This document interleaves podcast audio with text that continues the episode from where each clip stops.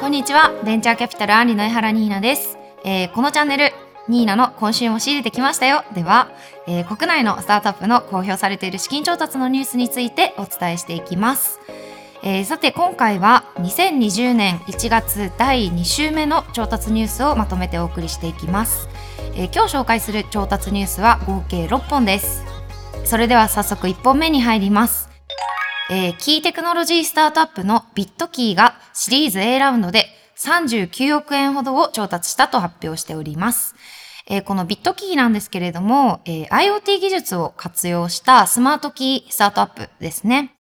えー、今回クローズしたラウンドなんですけれども、えー、厳密にはこのシリーズ A ラウンド2回に分かれていたそうで、えー、今回リリースが出たのは、えー、シリーズ A の A2 ラウンドとなっておりまして、えー、今回のラウンドに参加したのは、阪急阪神不動産、グッドパッチ、グローバルブレイン、ゴールドマンサックス、CEJ キャピタル、新生企業投資、フルタイムシステム、マーキュリアインベストメントが運営する、えー、伊藤忠商事との共同組成ファンド、えー、サイチベンチャーズとなっております。えー、スマートキーって、まあ、すごい、あの、まあ、便利ですね。私もオフィスは、えっ、ー、と、全部スマートキーになっていて、まあ、限ってこう、いろんな人と共有する必要がある場面ってあるじゃないですか。まあ、それこそうちのシェアオフィスとかそうだし、そういうところとは特に、えー、相性が良くて、入り口としてすごくいいなと、えー、思ってます。で、さらにこの、えっと、ビットキーだと、あの、初期費用かからなくて、月額300円ぐらいから始められるっていうのもすごく手軽でいいなと思いますし、それこそ今の若い人って、あの、家のいろんなものをこう結構 IoT 化したい人とかも結構多いので、そういう人たちにとってもすごく手軽に始められて、かつすごく便利で、これからどんどん浸透していくんじゃないかなと思っております。はい、それでは2本目に行きます。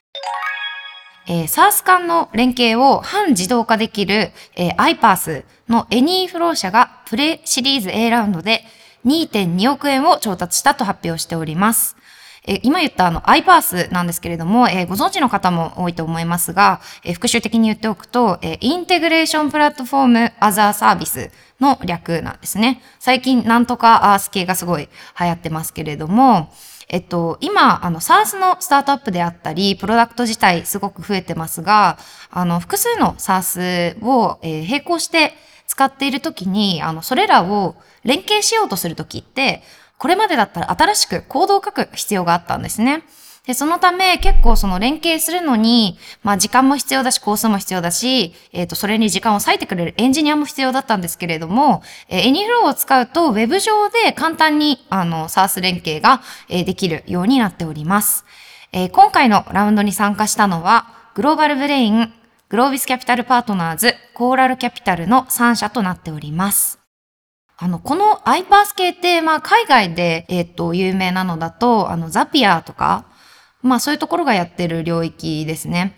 で、ここだけ、あの、聞くと、まあなんか、分かったのか分かってないのかっていう方もいらっしゃるかと思うんですけれども、例えば、まあ、テッククランチとかに、あの、出てた記事で紹介されてた事例としては、あの、クラウドサインで何かを、まあ、契約だったりいろんなものを締結しました。ってなったら、締結したら、それが自動で、まあ、Google Docs だったりとか、ドロップボックスとか、まあ、各社がいろんな、えー、利用してるクラウドサービスあると思うんですけれども、そういうところに、あの、自動でアップされるみたいなことが、あの、できるそうです。これはすごい便利ですね。はい。それでは3本目に入ります。旅行スタートアップのアッタが3億円を調達したと公表しました。えー、このあったなんですけれども、あの、綴りとしては ATTA って書くあった。まあ、ホテルとかの、まあ、旅行の検索だったり、まあ、比較もできて、まあ、こういういわゆるメタサーチって言われるものもできるのに加えて、あの、AI を活用して旅先だったりとか、まあ、いろんな予算情報とかを、えー、提供してくれる、えー、旅行スタートアップです。えー、今回のラウンドの引き受け先となったのは、サンエイトインベストメント、オムロ工房、三成キャピタル、名古屋テレビベンチャーズ、マイナビ、三菱 UFJ キャピタル、三一ベンチャーズの7社となっております。えー、旅行スタートアップって、まあ結構いろんなところがやってますし、まあスタートアップでなくても、まあいわゆる、まあ大手 JTB さんだったりとかいろんな旅行会社ありますけれども、あったの特徴の一つとして、あの未来予測機能っていうのがあるんですけれども、まあ、どういうものかっていうと、例えば、あの、東京からどこがいいかな。例えば、タイのバンコクに行きたいですっていうあの、旅行プランがあったとするじゃないですか。そうすると、そこを入力すると、まあ、フライト情報が、まあ、普通の旅行サービス同様出てくるんですけれども、AI が、あの、その料金から最安プランにどれぐらいの確率で値下がりするかっていう予測を出してくれるんですね。で、例えば、私はまあ今言った日本から例えばバンコクとか行くんだったらどんな感じなのかなと思って、えっと、1週間ぐらい前かな ?1 週間ぐらい前にそれを調べてみたら、えっと、その値下がり予測が90%だったか95%ぐらいだったかなってて、それなら、あの、もうちょっと待ってみようと思って、本当にどれくらい下がるのかなと思って、昨日かな？もう一回見てみたら40%とかになって実際に安くなってたんですよ。だからなんか、まあ、今後、現在の最安値よりも安くなる確率90%みたいな感じで出てきて、まあ、それ自体すごく面白いというか、すごく新規性のある機能ですよね。で、まあ、これまでももちろんこう、安くなったら通知とかはあったんですけれども、実際にその AI が、まあ、確率として出してくるっていうのは、まあ、さっきほど言った通り、すごく新規性あるなと思いますね。で、あとこう、アプリの UI、アプリで展開してるんですけれども、アプリの UI もすごい、あの、いい意味でこう、ベンチャーっぽい、スタートアップっぽいくて、あの、旅行サイトとかを見るよりも、あの、スマホネイティブ向けですごく可愛いなという印象を私は受けました。はい。それでは4本目に行きます。えー、オンラインアシスタントサービスのキャスターが資金調達を発表しました。えー、キャスターは、あの、日常のいろんな雑務だったり、まあ、細々とした作業から秘書業務まで、あの、いろんな業務をサポートしてくれるオンラインアシスタントサービスのキャスタービズであったり、スタートアップ界隈では御用達の募集などの各種サービスを、えー、提供している会社になっております。えまた、今回の資金調達の引き受け先は DIP と発表されております。あの、募集私すごいめっちゃ使ってて、あの、本当にいろんな方にお会いできてて重宝しているんですけれども、新しい機能として募集プロっていうのが始まるみたいなんですね。で、あの、事前登録フォームあったので、あの、ネットの方でちらっと見てみたら、まあ、職種とか一応聞かれるみたいで、まあ、例えばカメラマンだったりとか、まあ、そういう自分の能力をこう活かしたい人とかが、そこから発信できるみたいなものみたいですね。で、こう、まあ、自分で、まあ、これができますっていうのを、あの、OGP 作ってくれるんで、まあ、ソーシャルに発信できるっていうメリットがあるみたいです。まあ、こうやって見てみると、あの、まあ、クラウドソーシングの分野にも、まあ、進出するのかなっていう気がしましたね。はい。それでは5本目に行きます。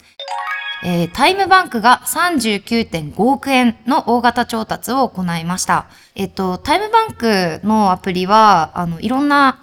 えっ、と、ものの過剰在庫とかって今すごい問題になってると思うんですけれども、そういうものを、えー、ユーザーが、えー、安く、まあ、かなり安くあの購入できるマーケットプレイスになっております。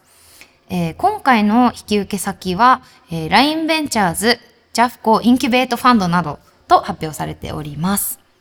えー、タイムバンクですね、昔は、あの、専門家とかの、あの、時間を、こう、購入できるよっていうサービスだったのが、まあ、あの、消費者視点からすると、大きく方向転換をしたなという印象ですね。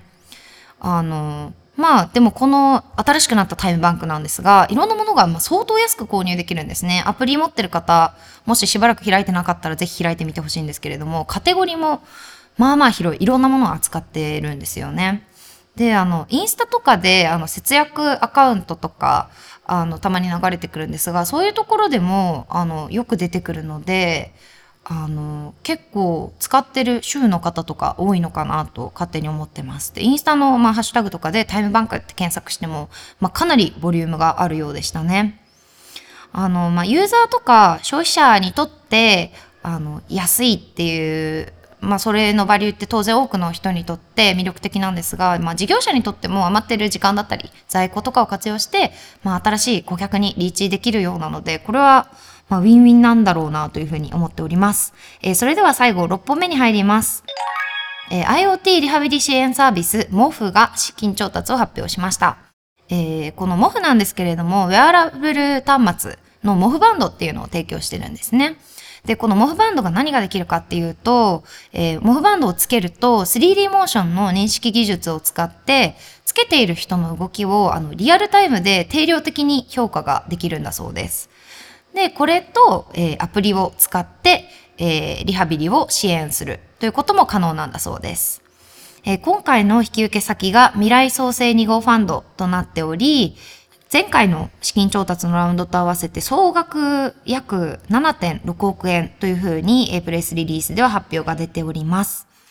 え、リハビリ関連で言うと、あの、少し前に、リハ作っていう会社の調達ニュースも、えー、出ましたよね。あの、マクロのトレンドとして、まあ、高齢者が当然増えていくので、この手のサービスはもっと、まあ、出てくるだろうなというふうに思ってますね。で、この領域に関しては、あの、日本のスタートアップが、日本初のスタートアップが、あの、海外スタートアップのベンチマークになれるような事例を見やすいんじゃないかなともそのマクロの動きに後押しされてそういう事例が出てくるんじゃないかなというふうにあの期待もしております。で、一方で、これまであの IT が入って、入り込んでこなかった領域なだけに、まあ、可能性というか、まあ、チャンスは大きくても入り込むのはまあ容易じゃないっていうこともまあ同時にあるだろうなと。そう考えると、あの、この業界出身の人とかがやるっていうのはすごく相性が良さそうだなというふうに思いました。えー、以上2020年1月第2週目の資金調達ニュースをお伝えしました。次回は2020年1月第3週目のニュースをお届けします、えー、次回もぜひ聞いてください。